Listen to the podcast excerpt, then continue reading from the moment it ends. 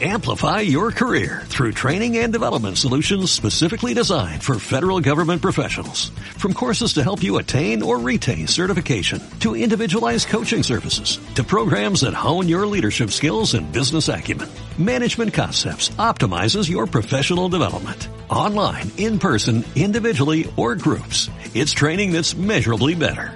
Learn more at managementconcepts.com. That's managementconcepts.com. Bienvenido a Consultor IT. Un podcast dedicado a los amantes de la tecnología que quieren seguir aprendiendo de Internet. En cada episodio aprenderás un poco más de temas como la programación, la inteligencia artificial o cómo hacer comercializable tu plataforma online. Contigo, Luis Peris. Muy buenos días, bienvenidas y bienvenidos un día más, un podcast más a Consultor IT. Por cierto, antes de comenzar, antes de comenzar este podcast que estoy seguro de que os va a encantar, eh, tengo que hacer un pequeño aviso. Los podcasts hasta ahora los he estado emitiendo el lunes. Pues bueno, la semana que viene eh, se emitirá el viernes. Es decir, a partir de la semana que viene, todos los podcasts los emitiré el viernes. Si vuelvo a hacer más de un podcast a la semana, pues ya elegiré otro día, a lo mejor miércoles y viernes. Pero a partir de la semana siguiente no esperéis podcast el lunes porque saldrá el viernes. ¿Por qué hago esto? Pues realmente por varios motivos. Para empezar, cuando yo, estaba trabajando en una empresa, odiaba, odiaba los viernes, bueno, lo odiaba en parte, ¿no? Pero siempre el viernes era en plan, Dios mío, ya, ya son las últimas horas del día para poder tener el fin de semana libre. Entonces yo, yo es cuando más podcast escuchaba en, para, en el trabajo, para así, bueno, que se me hiciera un poquito más liviano el último día. Pero es que además, recordemos que en el podcast anterior comenté que, eh, bueno, que iba a sacar un membership site, eh, no iba a ser de cursos de programación, ya lo dije, iba a ser, bueno, no voy a adelantar mucho y lo iré diciendo poco a poco, pero va a ser como de contenido tecnológico, ¿vale? Va a ser como este podcast, pero con vídeos y con muchísimo más detalles. Ya os iré comentando, no quiero hacer por ahora spam. Y bueno, y haciendo también el modelo de negocio, haciéndolo todo, me he dado cuenta que, claro, eh, un lunes es cuando la gente vuelve al trabajo, no tiene tiempo de verlos. Entonces, eh, sacaré el contenido el viernes, para que tengan el fin de semana y esté todo más fresco. Así que digo, bueno, pues lo voy a unificar todo un mismo día. Y como ya quería pasar del lunes al viernes el podcast, pues con esta excusa ya lo hago. ¿Vale? Así que nada, a partir de la semana siguiente no os esperéis al lunes que estará el viernes. El viernes ya saldrán todos los podcasts. Dicho esto, estamos delante de un podcast que espero que os encante porque, bueno, realmente es muy, muy, muy importante. Es muy importante tanto para los programadores como para los que no sois programadores, que sé que sois bastante. Digo esto porque muchos programadores no saben realizar una API o no saben cuándo toca realizar la API. Y los que no sois programadores, quizá contratéis alguno, ¿no? Quizá hagáis un proyecto, bueno, encarguéis un proyecto, porque no sois programadores, a lo mejor sois empresarios, o a lo mejor os queréis montar vuestra propia empresa, pero no queréis invertir tiempo aprendiendo a programar y lo preferís delegar. Pues bueno, este es uno de esos podcasts que os va a servir a todos, sobre todo cuando vais a encarar un proyecto que esperáis que sea un proyecto que vaya a crecer con el tiempo. Eh, eh, este podcast lo vamos a enfocar justamente a esa primera parte de crear un proyecto. Y bueno, por eso el podcast se llama Empezando un proyecto por la API. Antes que nada, ¿qué es una API? De hecho, ya tengo podcast donde hablo sobre las APIs. Pues bueno, por decirlo de alguna forma muy, muy, muy simple, antes de ver eh, cómo empezar un proyecto por la API, vamos a definir la API. La API no es más que una forma de comunicar aplicaciones. Ya está, pensémoslo, realmente, ¿cómo podemos conectar eh, Twitter con nuestro móvil? Twitter, el servidor de Twitter está, bueno, está en San Francisco, en Estados Unidos, y nuestro móvil, pues bueno, estará en Barcelona, Madrid, Valencia o donde esté. ¿Cómo, ¿Cómo, se transfieren esos datos? ¿no? Cuando nosotros visitamos, eh, cuando abrimos la app de Twitter, ¿cómo se transfieren los datos desde el servidor de Twitter a nuestro móvil? Pues bueno, esto es una forma de la API es una forma de comunicar eh, aplicaciones o incluso aplicaciones con dispositivos. Pero bueno, los dispositivos lógicamente tendrán el software que sea el que recibirá la comunicación. Pues bueno, esto se hace todo mediante la API y esto es solo un ejemplo. También, por ejemplo, como muchos de vosotros ya sabéis, yo tengo una empresa llamada Wilux. Wilux.com es una plataforma de inteligencia artificial para gestionar redes sociales. Únicamente pones tu Twitter, tu Facebook, pones eh, tu página web, el blog y Wilux ya va publicando contenido de tu página web de forma inteligente en las redes sociales. Vale, redes sociales, Twitter y Facebook. ¿Cómo Wilux puede conectarse a Twitter y a Facebook eh, y, bueno, mandarle información? ¿Cómo Wilux, eh, mi software, se puede conectar con otra aplicación? Pues mediante una API oficial de Twitter y una API oficial de Facebook. ¿Vale? Es decir, de nuevo, la API es una forma de comunicar aplicaciones, una forma de comunicar software. Luego ya el software puede estar dentro de un dispositivo, como en el caso de los móviles, o no.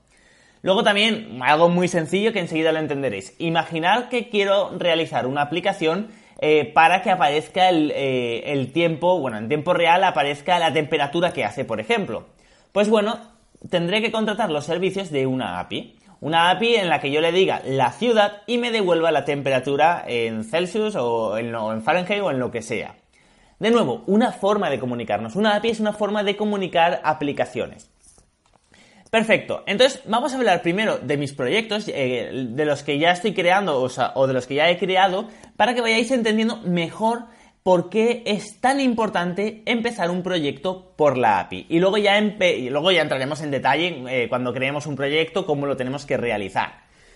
De nuevo, Wilux. ¿Por qué creé una API? Antes de, antes de hacer nada de Wilux, antes de, conectarme a Facebook, a Twitter, yo tengo una API interna, ¿vale? Es decir, no hace falta, no, necesitas una API porque te tengas que conectar a Facebook, a Twitter, al tiempo o lo que sea. Aunque sea un software que no te conectas a ninguna otra empresa, deberías de crear una API, deberías de empezar el proyecto con una API. Yo antes de hacer nada en Wilux, lo primero que hice fue crearme una API. Por dos razones por razones de seguridad y por si en el futuro quería crear una API pública para que la gente implementara con WordPress, se conectara, conectara WordPress directamente a Wilux, por ejemplo. Por ejemplo. Eh, ¿Vale? Pues quedaros eh, con estas dos razones, la seguridad y para un futuro implementar una API pública. Luego veremos para qué sirve la API cuando empezamos un proyecto y definiremos por qué es más seguro y qué, qué de positivo tiene la API pública. En el caso de Keynas, también, lógicamente, la seguridad para mí es importante. Yo los primeros años eh, que empecé a trabajar era de, ciberseguridad, de seguridad informática. Bueno, eh, me daban, firmaba unos contratos en EDA, me decían, hackea esta página web. Lógicamente me lo decía la empresa que, tenía permisos de, esa página web. Y yo encontraba las vulnerabilidades. Por lo tanto, para mí la seguridad es muy, muy importante.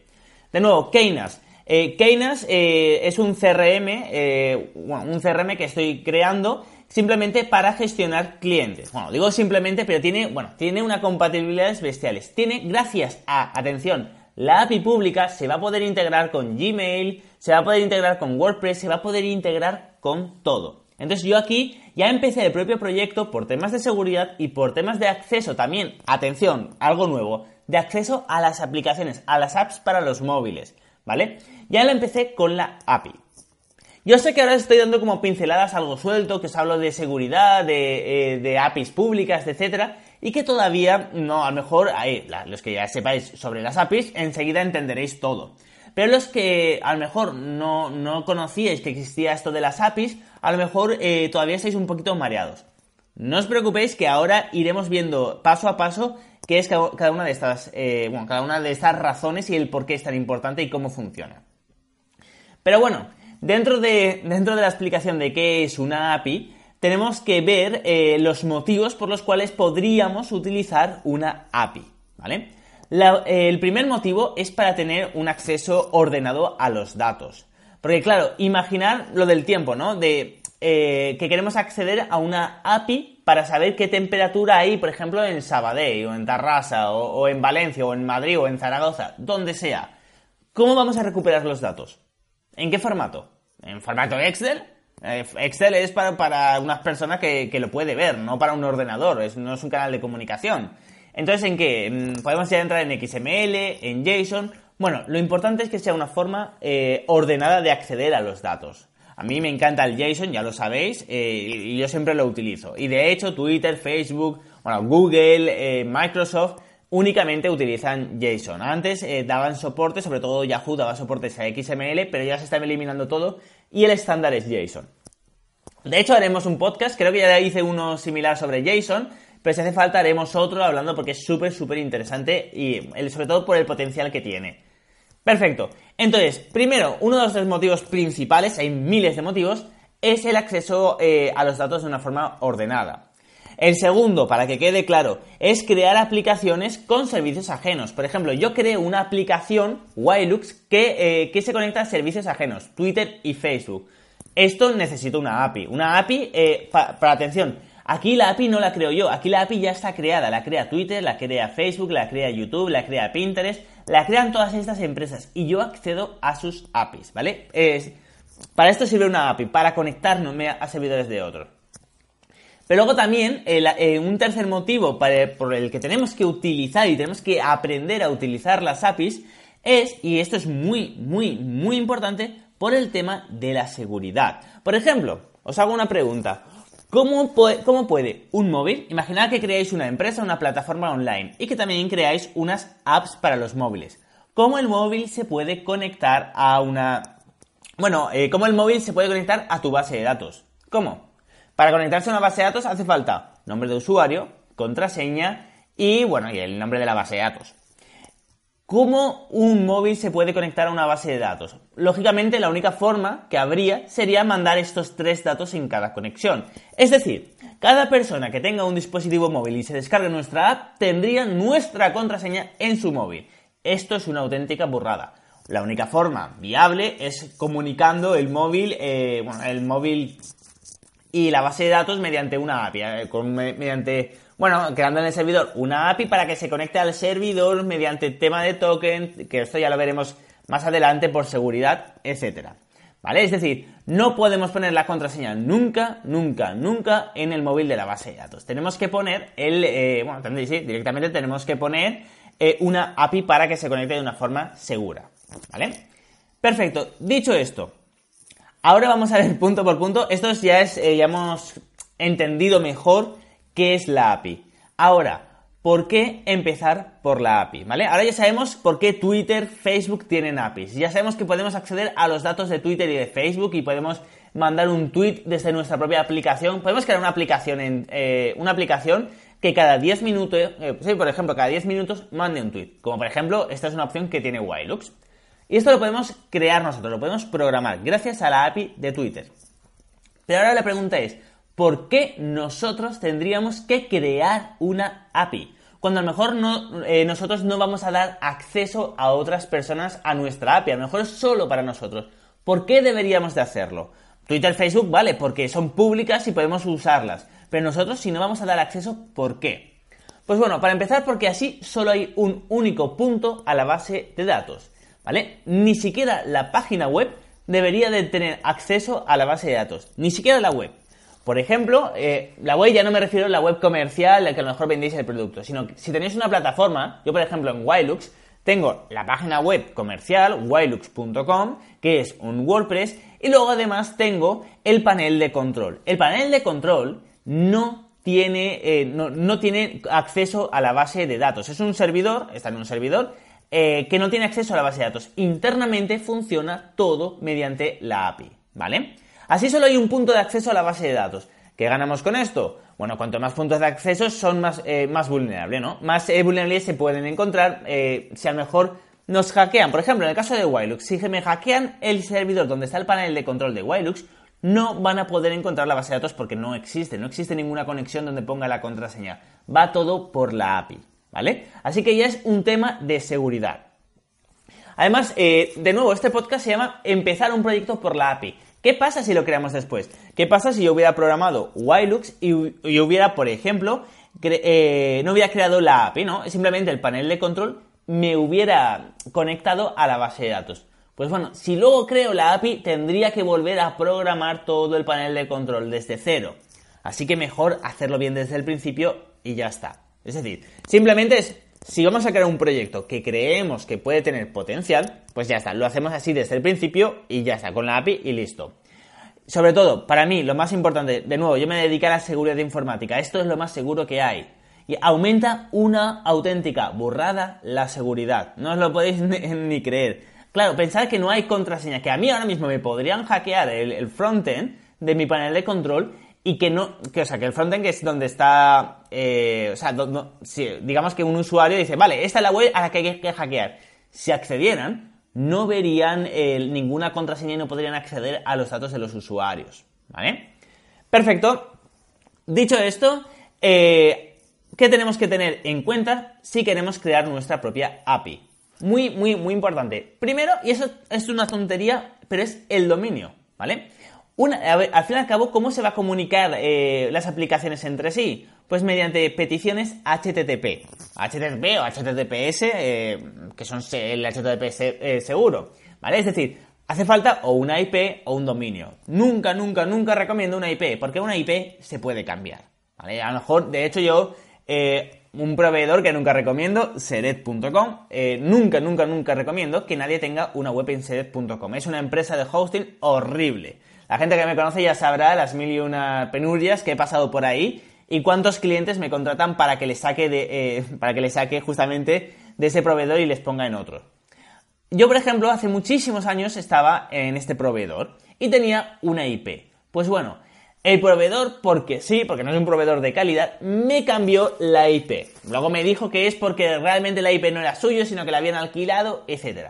Claro, si yo hubiera montado la API basada en esa IP, todos los dispositivos móviles que se conectaran, a, eh, o sea, si yo hubiera creado una, aplicación móvil para Wilux, por ejemplo, eh, pues todos esos dispositivos móviles que estuvieran apuntando a esa IP dejarían de funcionar. O sea, me dejaría de funcionar mi app para cualquier móvil. Y tendría que crear una nueva versión y los usuarios tendrían manualmente o, o automáticamente se tendrían que actualizar en todos los dispositivos y ahí ya no tengo control. Entonces, nunca usar una IP, siempre un dominio. Ahora bien, dominio o subdominio. Esto es súper importante.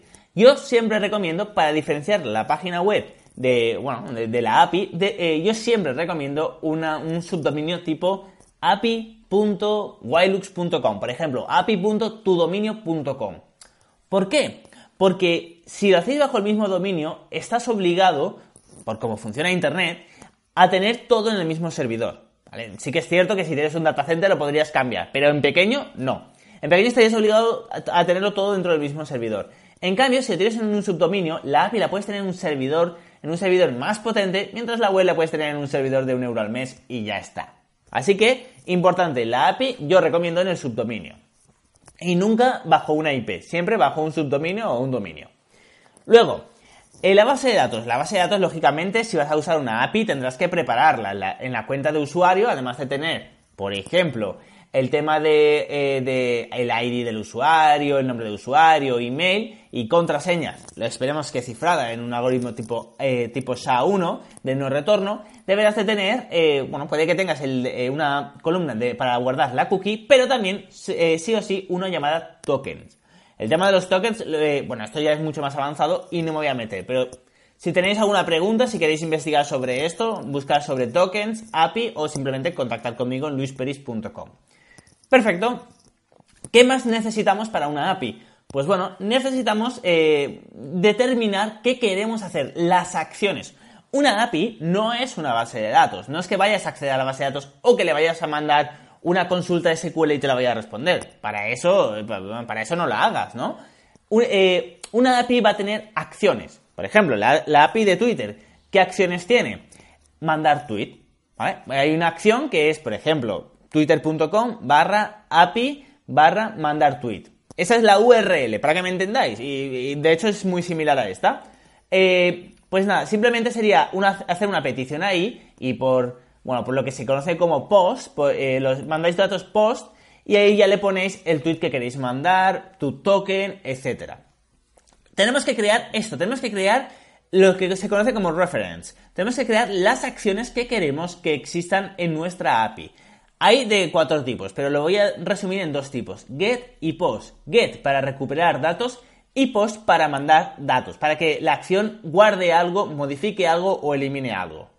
De nuevo, está el put y el delay, si no recuerdo mal, pero normalmente para abreviar eh, todos, incluso Facebook y Twitter, lo resumen en get y post. Get solo recupera datos, por ejemplo, devuélveme todos eh, los últimos 20 eh, tweets o devuélveme los datos de, mi perfil, por ejemplo. Estos serían acciones get. Y tenemos que hacer estas acciones. ¿Qué acciones queremos? ¿Vale? Pondremos get, acción esta, esta, esta y esta.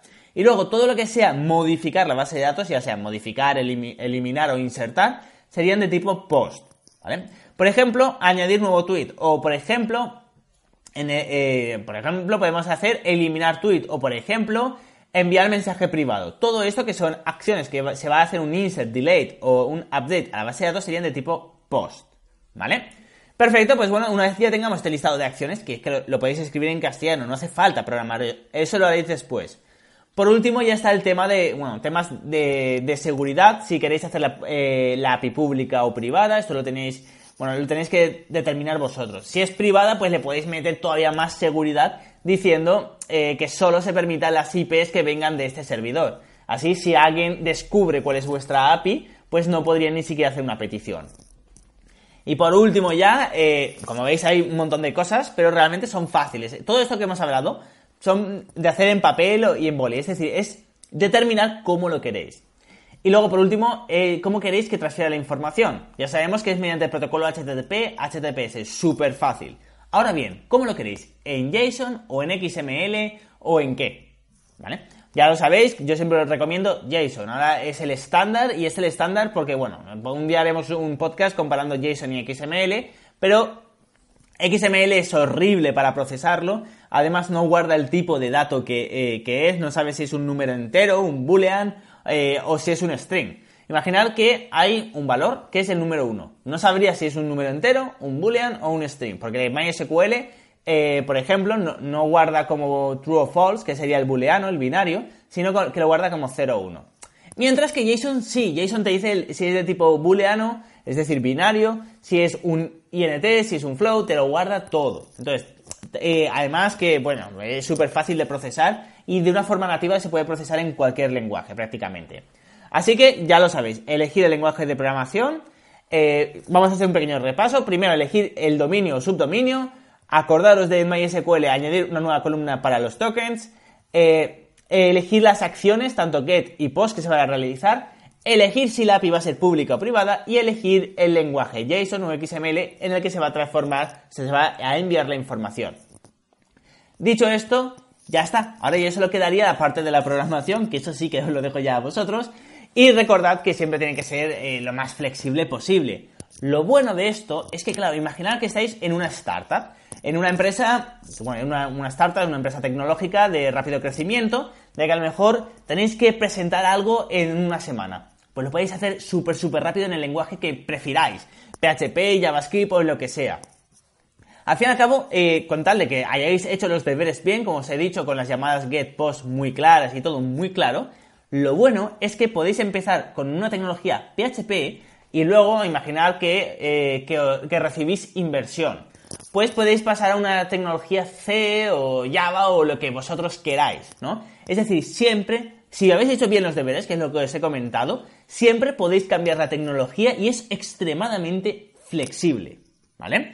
De nuevo, esto si os interesa mucho el tema de las APIs, podemos hacer otro podcast entrando más en detalles, en cómo se puede hacer para una empresa, que sea barato y que luego a medida que va entrando dinero lo podáis cambiar, etc.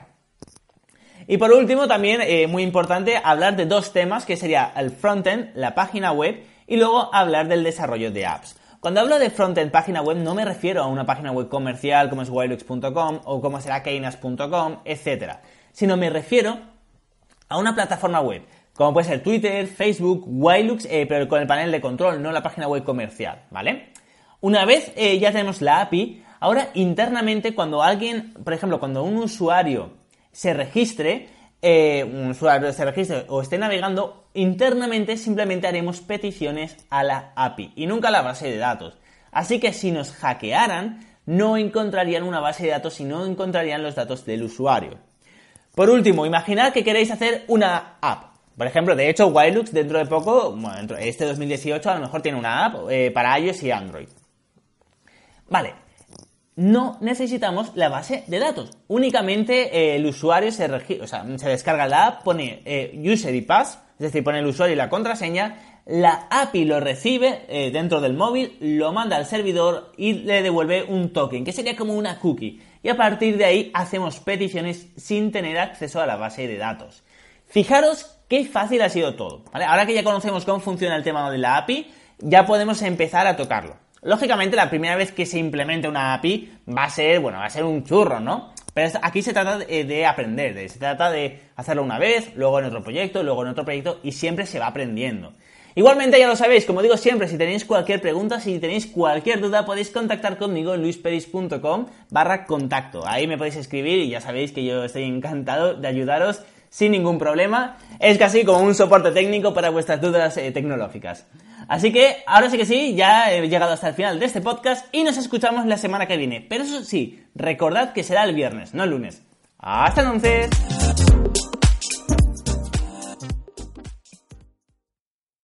Amplify your career through training and development solutions specifically designed for federal government professionals. From courses to help you attain or retain certification, to individualized coaching services, to programs that hone your leadership skills and business acumen, Management Concepts optimizes your professional development. Online, in person, individually, or groups, it's training that's measurably better.